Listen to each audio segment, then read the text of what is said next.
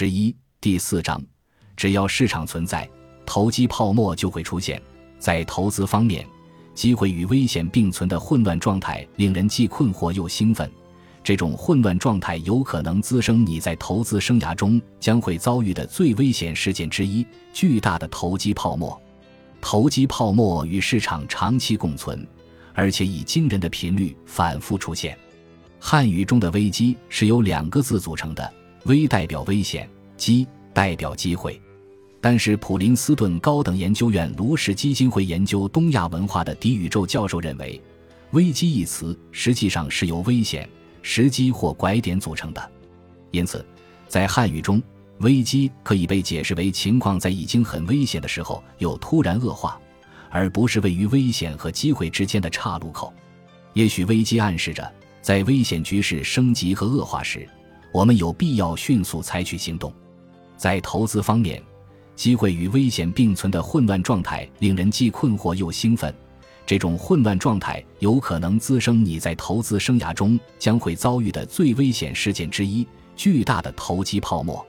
投机泡沫与市场长期共存，而且以惊人的频率重复出现，就像暴徒暴动一样。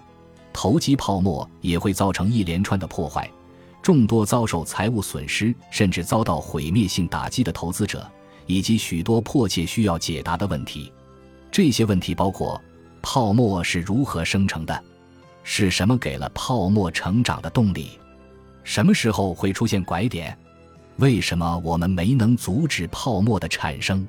我为什么会参与制造泡沫的过程？在我本可以退出市场的时候。